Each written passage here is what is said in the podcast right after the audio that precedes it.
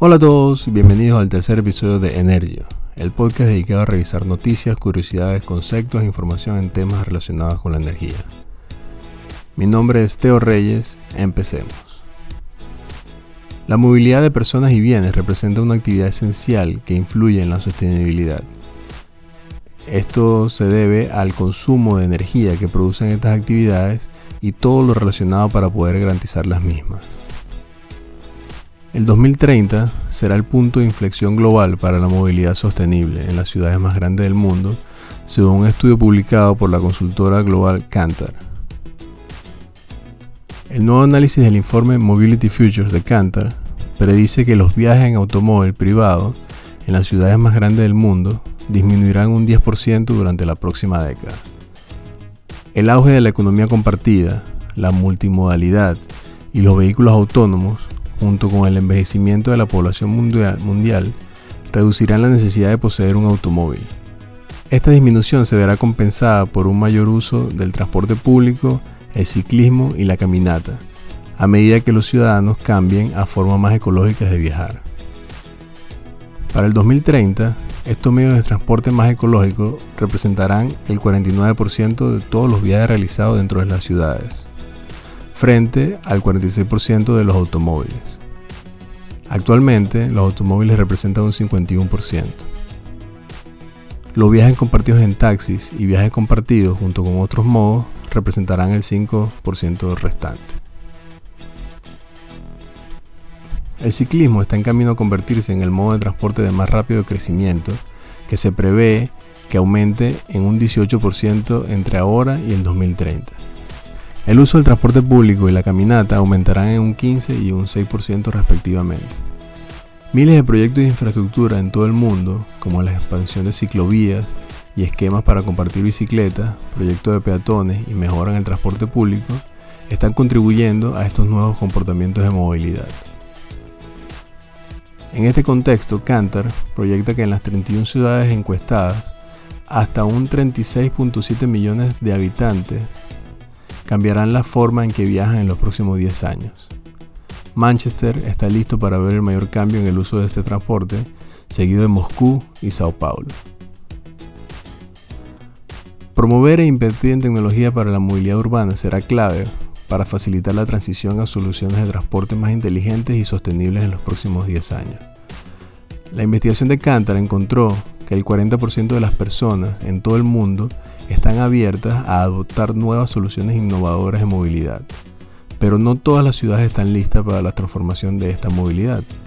Las ciudades más preparadas para la tecnología, basadas en el análisis de Cantar, en factores como la infraestructura, el pago digital, la apertura a compartir, vehículos autónomos y el PIB, serían Ámsterdam, Londres y Los Ángeles.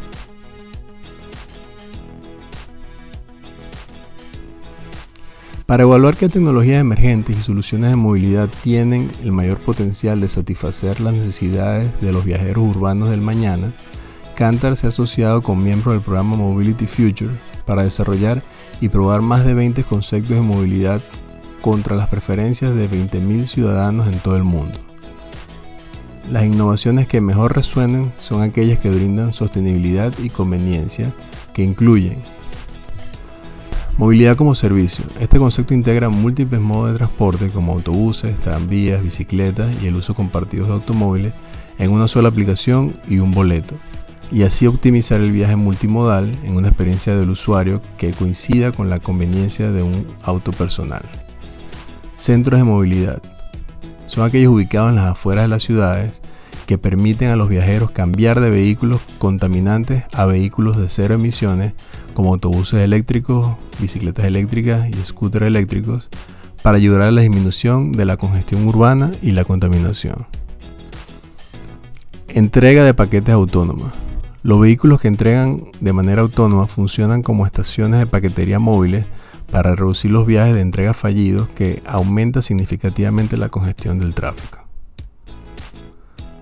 Sin embargo, entre las ciudades que están mejor preparadas para el futuro de la movilidad, algunas enfrentan la falta de confianza de los ciudadanos en la capacidad de sus ciudades para configurar un futuro más sostenible, lo que podría retrasar el proceso. Berlín, Ámsterdam y Nueva York demuestran una clara brecha entre la preparación para el cambio de las ciudades y la confianza de los ciudadanos. Lo que funciona en Nueva York puede no resonar en Tokio, por lo que es imperativo poner al ser humano en el centro de la investigación para comprender y predecir mejor el comportamiento de la movilidad futura e identificar oportunidades, dijo Guillaume Saint, líder de movilidad en Cantar. La revolución de la micromovilidad está en pleno apogeo. Con las ciudades queriendo resolver los problemas de tráfico y los problemas de congestión, la micromovilidad se está convirtiendo en una alternativa poderosa a la combinación actual de transporte. El término micromovilidad se usa para describir soluciones de viaje para distancias cortas, generalmente la primera o la última milla de un viaje. Otra característica clave de algunos sistemas de micromovilidad es un modelo de uso compartido.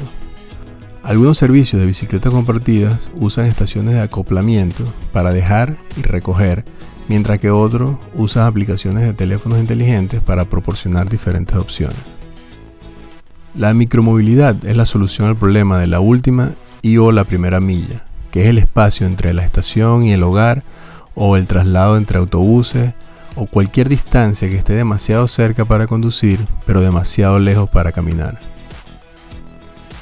Entre los desafíos que enfrenta el mundo de la micromovilidad se encuentran infraestructura urbana limitada, si una ciudad carece de la infraestructura adecuada como suficientes carriles para bicicleta, la adopción de bicicletas y scooters compartidos, esto se vuelve difícil e incluso peligroso tanto para los consumidores como para el público en general regulaciones en los países que permitan la implementación de dichas opciones de movilidad, apoyando tanto al usuario como a la empresa que presta el servicio. Por ejemplo, en China se están creando la normativa para que personas que dejen las bicicletas o los scooters fuera de los sitios designados para estacionarse pueden ser multados. Otro desafío importante es el vandalismo, además de la expectativa de vida del hardware utilizado para movilizarse. La corta vía promedio de los vehículos de micromovilidad no solo es causada por el vandalismo, porque también para poder fabricar de manera masiva una bicicleta o un scooter que permita satisfacer la demanda creciente a un precio competitivo que además haga que las empresas prestadoras de servicios puedan ser rentables, no siempre asegura la calidad de lo que se está produciendo.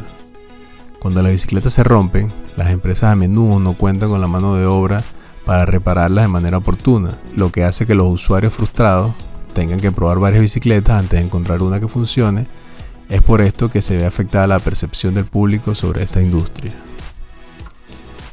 Otro desafío importante es las condiciones climáticas. Hay ciudades donde climas más adversos eh, harán que la implementación de este tipo de soluciones tenga una dificultad adicional que deba ser tomada en cuenta.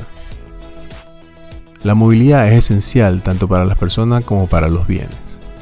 Debemos aprovechar las nuevas tecnologías y los nuevos modelos de negocio para hacer que la movilidad sea sostenible, accesible para más personas e integrada a un ecosistema multimodal para una mayor eficiencia en general.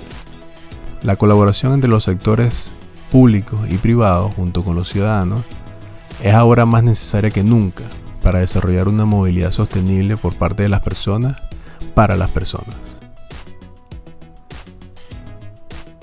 ¿Sabías que a pesar de su popularidad, los operadores de scooter para viajes compartidos continuaron sufriendo asombrosas pérdidas financieras?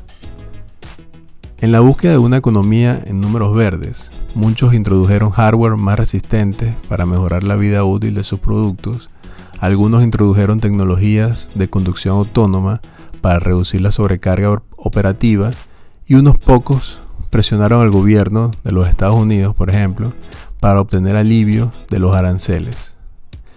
Si bien ninguno de los grandes operadores de scooter es aún totalmente rentable para finales del 2019, varios líderes afirmaron que están cerca de lograrlo. Gracias nuevamente por acompañarnos y esperamos encontrarnos en un próximo capítulo de Energy. Yo soy Teo Reyes y nos escuchamos de vuelta muy pronto.